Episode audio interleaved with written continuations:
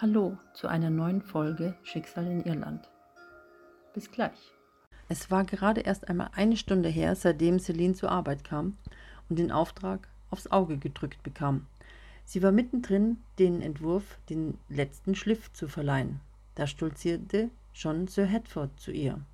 Celine, hast du den Entwurf von Andrew schon überarbeitet? fragte er nach und stand spannungsgeladen neben ihrem Arbeitsplatz. Ich muss noch Korrektur lesen und das Bild zentrieren, dann bin ich fertig, sagte sie im überreizten Ton. Sie war genervt von dem Druck ihres Chefs und sah ihn ziemlich vorwurfsvoll an. Gut, ich erwarte den fertigen Entwurf in einer halben Stunde in meinem Büro, sagte er eingebildet, ohne auf eine Reaktion von Celine zu warten, und ging weiter zu seiner Assistentin, die am Kopierer im Großraumbüro stand. In ihr kochte es vor Wut. Sie fühlte sich ihrem Chef ausgeliefert. Wie sollte sie es in so kurzer Zeit schaffen? Sie schnaufte laut durch. Als dann ihr Telefon klingelte, zuckte sie zusammen. So fieberhaft packte sie der Stress. Trotzdem ging sie ran. Es war Andrew. Hast du meinen Entwurf? fragte er Celine. Sie wunderte sich über seinen Anruf und ebenso, warum er wusste, dass sie ihn bekam. Ja, ich habe ihn bekommen. Ich brauche noch etwas, und Sir Hedford will den Entwurf in einer halben Stunde haben, sagte sie ihm verzweifelt. Was? In einer halben Stunde? Der ist ja wahnsinnig. Andrew war fassungslos. Wieso bist du nicht in der Firma? fragte sie. Sir Hedford würde mich sowieso kündigen, deshalb werde ich nicht mehr kommen, meinte er. Bist du verrückt? Das kannst du doch nicht machen. Wieso sollte er? Du bist einer seiner besten Mitarbeiter, rief Celine entsetzt ins Telefon. Weil sie so laut ins Telefon sprach, reckten ein paar neugierige Kollegen ihre Köpfe und sahen zu Celine herüber. Doch, Celine, ich werde zu Michael gehen. Er nimmt mich mit, sagte er mit ernsten Worten. Wie, du willst zu Michael gehen? Was meinst du damit? wollte Celine wissen. Doch vergeblich wartete sie auf Antwort. Andrew war nicht mehr in der Leitung. Die Leitung zu ihm war tot. Total perplex über das Gespräch vergaß sie weiterzuarbeiten. Sie saß ein paar Sekunden wie versteinert vor ihrem PC und dachte darüber nach, was er mit seinem letzten Satz meinen könnte. Es dauerte etwas, bis sich Celine fasste und sich wieder auf ihre Arbeit konzentrieren konnte. Als sie dann den kompletten Auftrag fertig hatte, wollte sie den Entwurf ganz schnell Sir Hedford geben, damit sie endlich in Ruhe ihre eigentliche Arbeit beginnen konnte.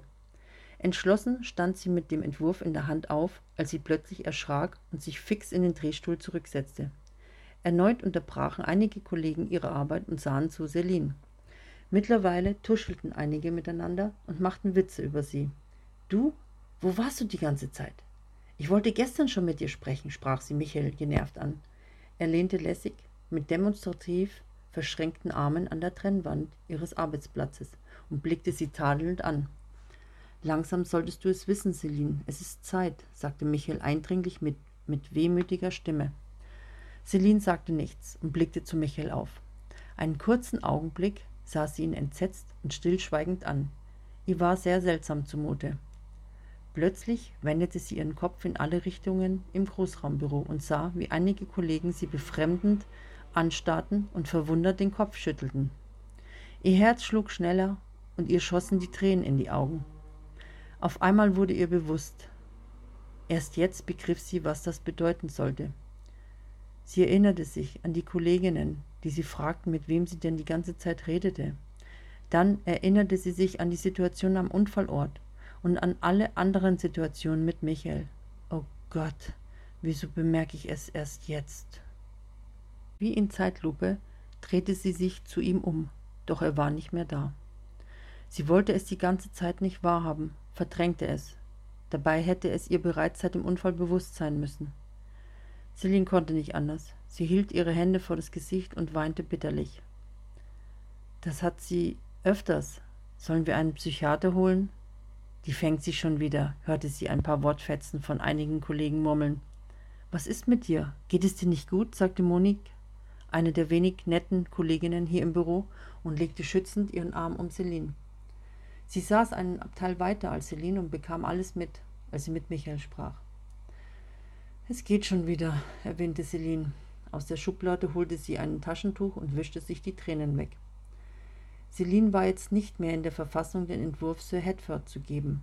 Bitte, Monique, kannst du diesen Entwurf bei Sir Hedford abgeben? Er erwartet ihn und ich fühle mich jetzt einfach nicht in der Verfassung dafür. Ja klar, Ich muss sowieso zu ihm, denn ich bin ebenfalls mit meinem Entwurf fertig, sagte Monique hilfsbereit. Celine war ihr unendlich dankbar. Du, Celine, ich weiß, dass du. Weiter kam Monique nicht, denn Celine war nicht aufnahmebereit, ihr kamen die Worte von Andrew in den Sinn. Blitzartig, ohne Worte, packte sie ihre Jacke vom Stuhl und ihre Handtasche, die unter ihrem Schreibtisch stand. So schnell sie konnte, lief sie zum Aufzug und drückte wie wild auf den Abwärtsknopf. Unruhig biss sie sich auf ihre Unterlippe und verzweifelt sah sie immer wieder auf die Displayanzeige des Aufzuges, in welcher Etage er sich befand. Monique sah ihr bekümmert hinterher. Unten angekommen, legte Celine nervös und hektisch ihre Karte auf den Zeitbuchungskasten am Ausgang. Kaum war ihr Ausbuchen registriert, rannte sie überstürzt aus der Firma.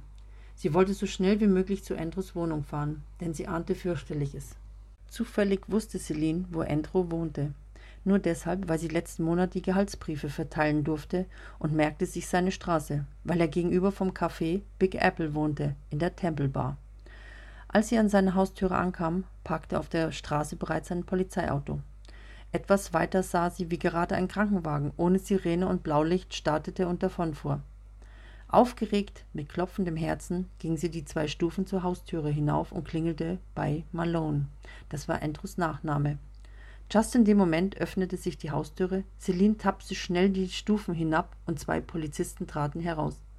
Sie unterhielten sich und Celine lauschte dem Gespräch.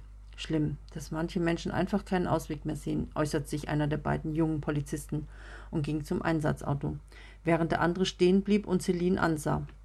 Mit großen Augen starrte sie fassungslos den jungen, etwas korpulenten Polizisten an. Sie ging die beiden Stufen wieder hinauf.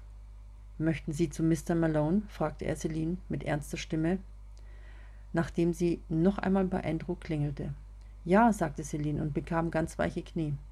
Mein tiefes Beileid, Miss, aber Mr. Malone werden Sie nicht mehr sprechen können. Er weilt nicht mehr in dieser Welt, sagte er und zog seine Dienstkappe. Ähm, wann ist es passiert? fragte Celine. Sie wollte es unbedingt wissen und war hypernervös. Kannten Sie Mr. Malone? Ja, wir waren Arbeitskollegen. Der Arzt meinte vor ungefähr acht Stunden. Vermutlich Selbstmord. Nun dürfte ich Ihre Daten aufnehmen für eventuelle Fragen. Celine gab ihm stillschweigend ihren Ausweis und der korpulente Polizist ging damit zu seinem Kollegen, der mittlerweile im Auto saß. Er teilte inzwischen über Funk der Dienststelle den Vorfall mit und nebenbei dann die Daten von Celine. Danach bekam sie ihren Ausweis zurück. In wenigen Minuten wird der Leichenwagen eintreffen, rief der Polizist im Auto seiner Kollegen zu. Trauervoll stand sie am Hauseingang. Ihr Gesicht war kreidebleich. Sie konnte es nicht fassen, und mit irritiertem Blick überlegte sie, wie er denn bereits acht Stunden schon tot sein sollte, wenn sie doch vor knapp zwei Stunden noch miteinander telefonierten. Der Leichenwagen kam angerollt. Celine wandte sich ab. Sie wollte es nicht mit ansehen und machte sich zurück auf den Weg ins Büro. Völlig teilnahmslos, ihr Blick versunken auf dem Gehweg, ging sie zuerst langsam die Straßen entlang. Dann schoss ihr ein neuer Gedanke in den Kopf. Ihr Drang, unbedingt mit Monique zu sprechen, war nun sehr stark. Sie war die einzige in der Firma, der sie noch vertraute. Aufgeregt legte sie etwas mehr Tempo in ihre Schritte. Im Büro war die Stimmung weiterhin angespannt und hektisch, obwohl alle Aufträge, die am heutigen Tag Termin hatten, bei Sir Hedford abgegeben wurden und ihre Kollegen nur noch auf das Okay von ihm warteten.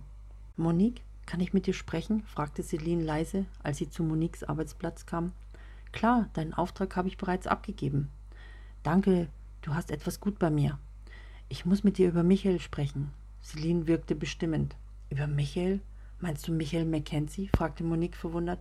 Ja, genau, Michael Mackenzie. Was weißt du von ihm? fragte Celine, wie bei einem Verhör. Hm, also ich weiß nicht viel von ihm. Er hatte vier Jahre für diese Firma gearbeitet. Und ich weiß, dass du. Monique wollte es nicht weiter aussprechen. Und? fragte Celine betont und neugierig. Für Monique war es etwas unangenehm, darüber zu sprechen. Ähm, nun, er kam vor genau sechs Monaten bei einem Autounfall ums Leben. Und, naja, du hast seinen Arbeitsplatz übernommen sagte Monique vorsichtig. Dann wurde Monique von Sir Hedford gerufen. Celine war fassungslos. Sie ging zu ihrem Arbeitsplatz und überlegte wieder, wenn der Unfall vor sechs Monaten passierte, dann war das kurz bevor Celine in der Firma anfing. Kein Wunder, dass ihre Kollegen sie für verrückt hielten, wenn sie mit ihm oder ihnen gegenüber von Michael sprach, denn sie konnte ihn eigentlich nicht kennen. Doch warum konnte sie ihn sehen und mit ihm sprechen? Es war schrecklich für Celine, dass sie es nicht früher mit Michael bemerkte. Ihre Haltung ihm gegenüber war nur ihre eigene Ablehnung. Sie war verliebt in ihn und merkte es nicht.